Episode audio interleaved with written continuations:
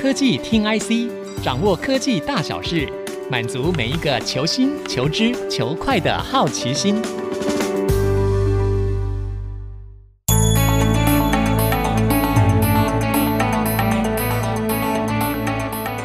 这里是 IC 之音竹科广播 FM 九七点五，欢迎收听科技听 IC，我是节目主持人李立达。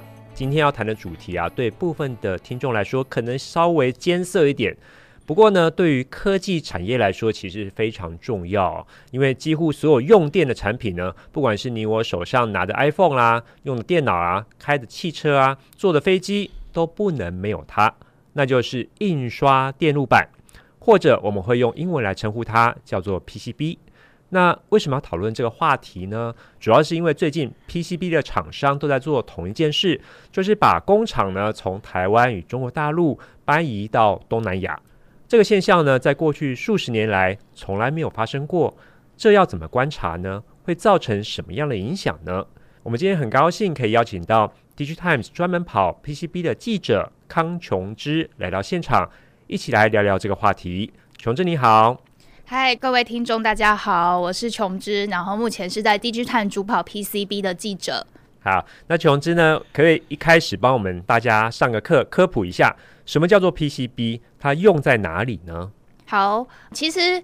大家听到 PCB 会觉得它是一个好像蛮难懂的东西，但其实它在我们用的任何电器产品，像刚丽达说到的 iPhone 啊、电脑啊，或是飞机、电动车上面，它都有 PCB 这个电子零组件。那 PCB 它的中文叫做印刷电路板。印刷电路板。对，然后是组装各种就是电子零组件需要用到的基板。那这个基板它不只能固定电子零组件，它还可以透过设计过的电路去提供所需要的电流。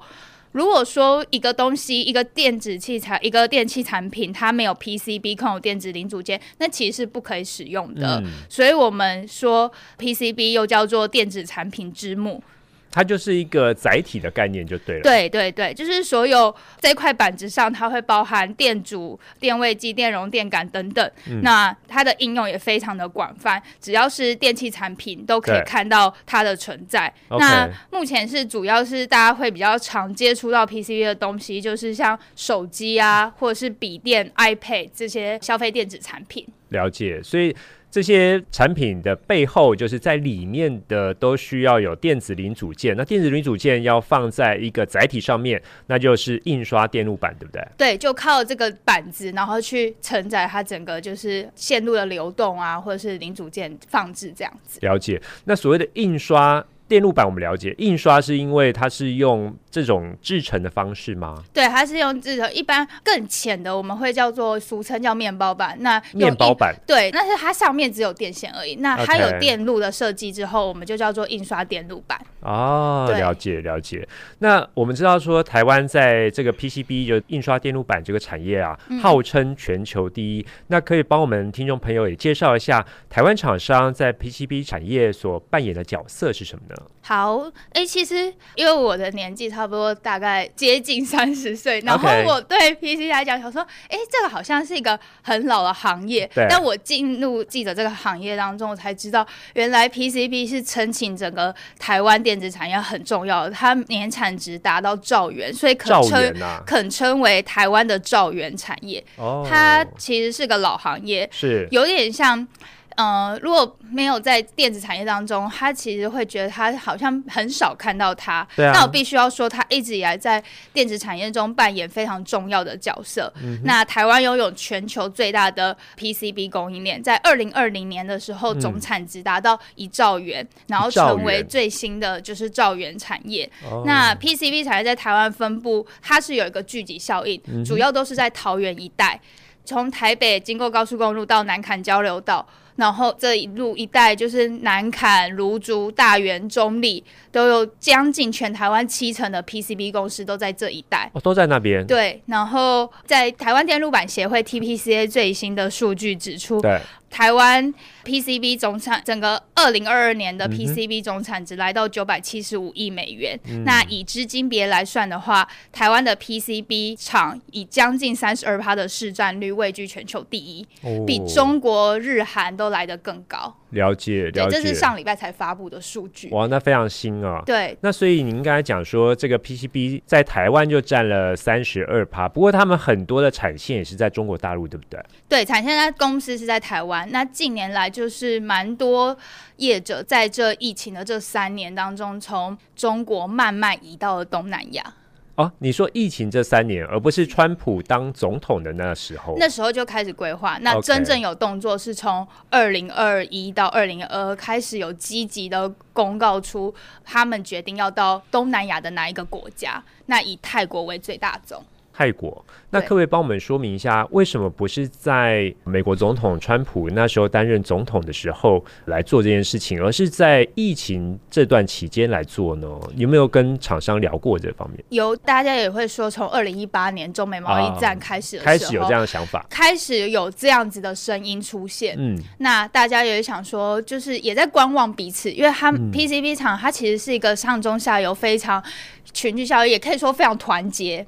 嗯，对，所以他们要移的话是一起移。OK，对，所以一个供应链的感觉，一个供应链的感觉，所以他们也会在观望。哎，那就算我有动作，那上游跟下游会有动作吗？如果没有动作，我自己过去，那其实付出的成本会更高啊。哦，所以他们其实彼此也会打听说，哎，你要去哪？你要到泰国还是到越南？对，所以像蛮多厂商为了要发展电动车相关的，嗯、他们就会一起到泰国。哦，因为泰国的汽车产业是非常的。繁荣的一个状况，对对对对对，对，所以他们其实，在未来发展的话，他们就会以泰国为首要的目标目的。那当然，这跟中美贸易战还有客户要求有很大的关系。理解理解。嗯、那有什么样指标厂商过去泰国了呢？像真鼎，真鼎在今年的八月的法说会就有说到，他们会到泰国那边去设厂，然后主要也是以汽车板。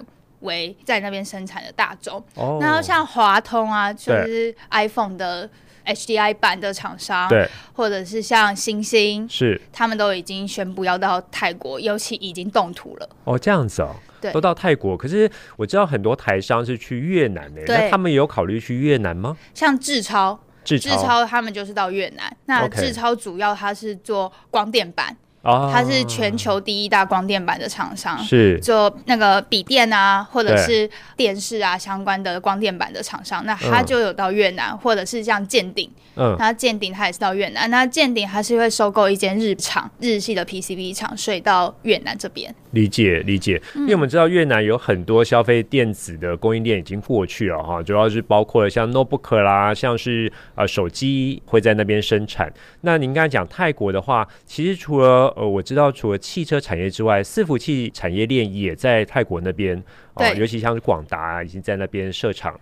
那这个方面是不是也带动 PCB 厂商过去呢？对，其实我刚刚除了讲到电动车以外，其实他们会从台湾到中国，然后再慢慢移到东南亚。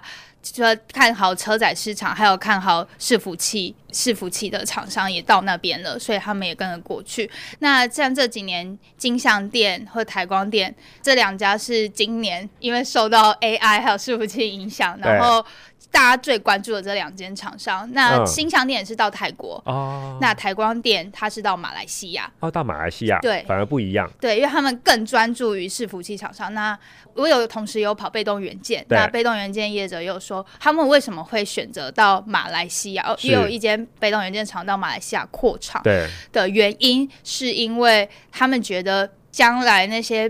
就是 CSP 的这些业者都会、哦、CSP 就是所谓的云端服务厂商，对，都是到新加坡还有马来西亚，也是因为地理位置的关系，嗯、所以他们觉得到马来西亚可能可以先布局啊。对，确实，因为像我跑有跑伺服器的厂商，嗯，他们也是像伟影啊，他们就在马来西亚那边设厂，主要也是因为你刚才讲的 CSP 就是云端服务厂商的客户要求他们过去，嗯，那所以应该都会带动一整条链的。呃，这个产业链的人过去就对了。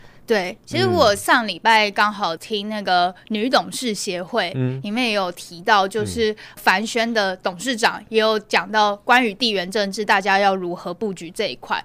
他提到七个字，我觉得可以提供给各位，就是如果我们接下来这一两年呢，在制定一些策略、长期策略规划的话，一定要把七个字放在就是这个蓝图里面：先知、先觉、先布局。先知先觉先布局，哇，这七字诀就对了，觉得七字诀非常重要。对，就是你在考量到任何长期规划的话，一定要先知先觉，看到其他厂商在有什么动作的时候，就要有这方面的策略规划。对，那先布局啊，你到东南亚。比别人，如果你早三年规划这个东南亚的进展，对，会比别人来的可能做其他事情来的更快，像是抢人才啊，对，或者是场务的规划，或者是提早适应不同的文化，对。因为我听到一些东南亚业者，他们其实觉得，其实扩厂最难的不是把设备移到那，也不是客户会不会买单，而是要怎么找到人。嗯，这个非常重要。嗯，现在全球面临缺工、缺财潮，这其实是蛮重要的一个议题。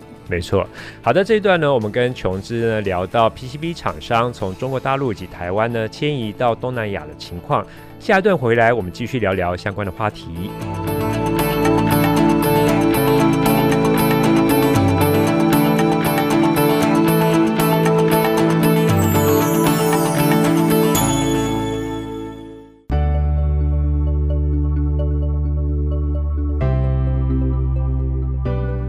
欢迎各位听众朋友回到科技听 IC，我是节目主持人李立达。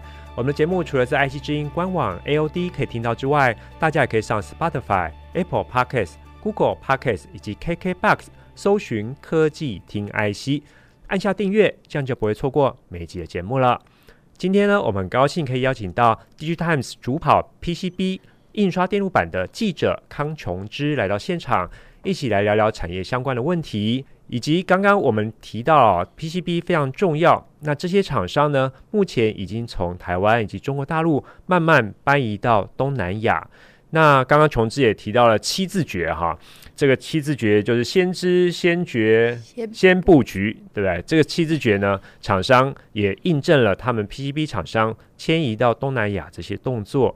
那这些厂商呢，是配合客户来要求搬迁的。那请问一下，是哪些客户的要求呢？其实主要是终端品牌的欧美客户要求，嗯，泰国又是东协的汽车制造中心，又有亚洲底特律之称，所以在这些车厂啊，或者 Tier One，就是第一阶段供应商，他们迁移到泰国之后，这带动了相关的供应商 Tier Two 或者是一些零组件供应商也一起迁到泰国，所以说是其实是中美贸易战之后，欧美客户的要求以外，嗯，还有就是主要的供应的终端供应客户，他们也都到那边设厂，嗯，所以因应就是成本会希望可以来的更小以外，所以我们就选择到那边设厂。理解理解，嗯，那他们在中国大陆的厂应该还继续存在吗？产能会越来越缩小，产能会缩小。对，客那个厂商那边有说，他们中国那边的产能会越来越缩小。那等到，因为大部分的供应商，他们都是会在二零二四到二零二五，甚至到二零二六完工。嗯，那完工之后才会把产线慢慢移过去。嗯，那中国这边的产能可能就是就是 focus 在内需市场。理解，对当地的市场，对，那欧美啊，或者是其他地区，就是中国以外地区，就会交给东南亚这边的厂区来产线来运营。理解。那台湾这边的产能也会搬迁到东南亚去吗？台湾这边可能就是负责高阶产品，哦、像星星的话，他们的载板还是留在台湾地区。哦，那可能是汽车相关的 PCB 板，对，那就会到泰国那边生产。理解，理解。所以琼芝，你的意思是说，这些厂商留在台湾的生产线呢，主要是生产比较高阶的产品。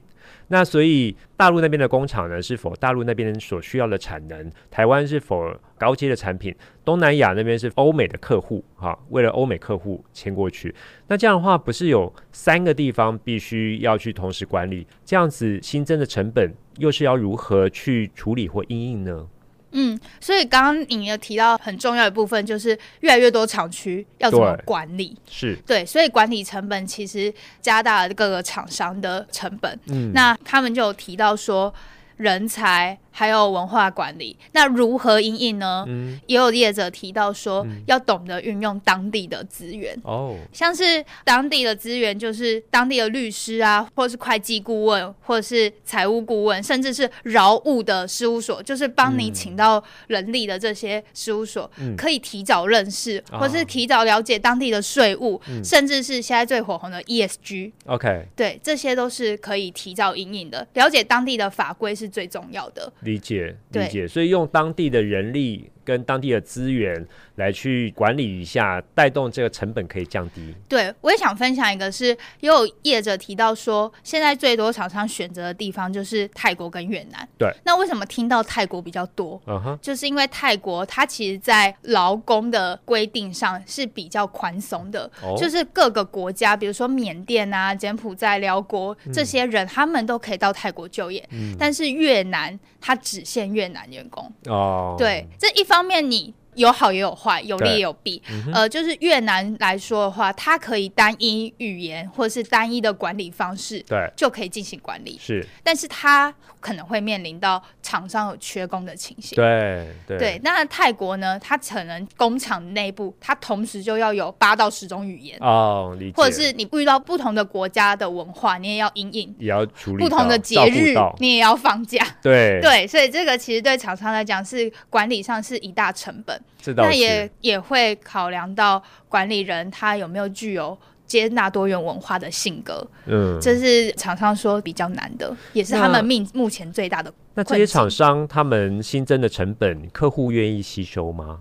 目前客户都还是在等大家完工，哦，对等到完工，然后到时候真的开始生产之后，开始才会去考量到这一块。OK，对，但他们目前也有在厂区规划上有提到说，客户最要求的其实是你碳排怎么规划，哦、你的碳排，你的水。要怎么哪里流出去？因为 PCB 是一个非常大量用水的产业，是。那你总不能就是都把污水排放到当地的厂区哦。这其实是厂商目前他们在厂区规划中就是第一要务。嗯，对，嗯、因为这个你设厂一下去，你可能就是十年、二十年都是这样子运作。没错，没错。对，所以他们其实面对。怎么样规划整个产线啊，或者是水如何排放啊，或者是怎么节电啊，如何进行碳排，嗯，这是还是非常重要的。嗯，琼志帮我们提到非常重要的点啊，就是最近大家一直讨论度非常高的 ESG 相关的话题。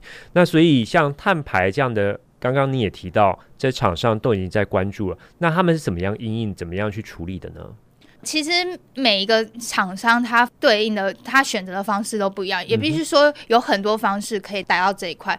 第一个，有厂商先去请那种有了解碳足迹、碳费的 ESG 相关的这样子的产业人士来帮忙规划，要如何减到最少的碳费。嗯、那像台郡软板大厂，就是专门供应有百分之八九十都供应给苹果的。嗯，台郡对，它就是加入 RE 一百。RE 一百。对 RE 一百这个组织，嗯、然后他加入了这个样子的，算是一个协会之后，他们会有要求，就是可能你每年要做多少的碳足迹，算是别人被动性的要求你，嗯、你要达到某一个。遵循这样的一个规定，定，对对对。嗯、那像星星，嗯，它就是呃有设一些就是储能的装置，嗯，然后来应应这些规定。那也必须说，这些他们都是苹果的供应链，哦、因为苹果在今年他们发出了一百趴的 Apple Watch 的碳中和的产品，对对。这个其实对供应业者来说是一个警讯，哦，是个警讯，也是对，也是一个提醒，说要开始做碳中和了啊。理解理解，对，所以这个领头。的厂商已经开始这样做了，对对对，那也必须说，从很多外资的评比来说，，ESG 其实也是慢慢比绩效来的更重要。嗯，然后 PCB 厂商在过去三十年，尤其在中国大量生产的时候，嗯、比较少重视到这一块。嗯，那也因为扩厂，你的产线重新规划啊，他们重新开始调配。哎，那我是不是要把这个比重放更高一点？理解理解。所以到时候他们这包括了像碳。排啦，还有排水这样的一些规划都可以重新设计，对，更符合现在 ESG 的要求。嗯，嗯甚至是材料哦，甚至材料，材料他们有供应苹果的这些供应商也会慢慢选择就是再生能源的材料哦。比如说什么样的材料呢？比如说像 CCL 的厂商联茂啊，嗯、对，CCL 有三个厂商嘛，对。台光电、联茂、台药这三间。那目前有打进苹果供应链，就是有台光电。OK。那联茂人家预计是说，这一两年有机会打进去，是因为他们有一个 RCC 的再生乳素材料。哦。他们有这个材料之后。更有机会进到苹果，因为苹果现在就是希望他们在二零三零年的时候可以达到全部产品都有一百趴碳中和。理解，对，所以他们就是运用这个材料来显示说他们有在乎 ESG，还有在乎近零碳排这样的策略。所以这 ESG 也许对很多厂商来说是一个很好的商机，可以切入原本没有切入的客户那边。对，没错，哦，太棒了，也是一个重新在规划产线上以前没有重视，现在开始重视的。对，大家一起爱地球。对，好的，那我们今天很高兴可以邀请到琼芝来跟我们聊聊 PCB 相关的话题。节目的最后，跟各位听众朋友们分享一个重要的资讯：DigiTime 电视报首度与 IC 之音节目《蓝湖策略数位转型》共同举办论坛活动。十月十七号在台北国际会议中心，十月十九号在新竹的国宾大饭店，要与大家一起来探讨制造转型的机会及挑战。论坛当中，蓝湖策略数位转型的主持人，清华大学副校长简真富以及群创光电总经理杨柱祥将会一起对谈。新竹的场次则是邀请到蒙利自动化董事长孙宏先生一起来探讨打通智慧工厂的任督二脉。欢迎大家上 DigiTime 活动加网页报名 D4RAM 智慧工厂系列活动。我是李立达，我是康琼之，下周同一时间我们再会。本节目由 DigiTimes 电子时报与 IC 之音联合制播。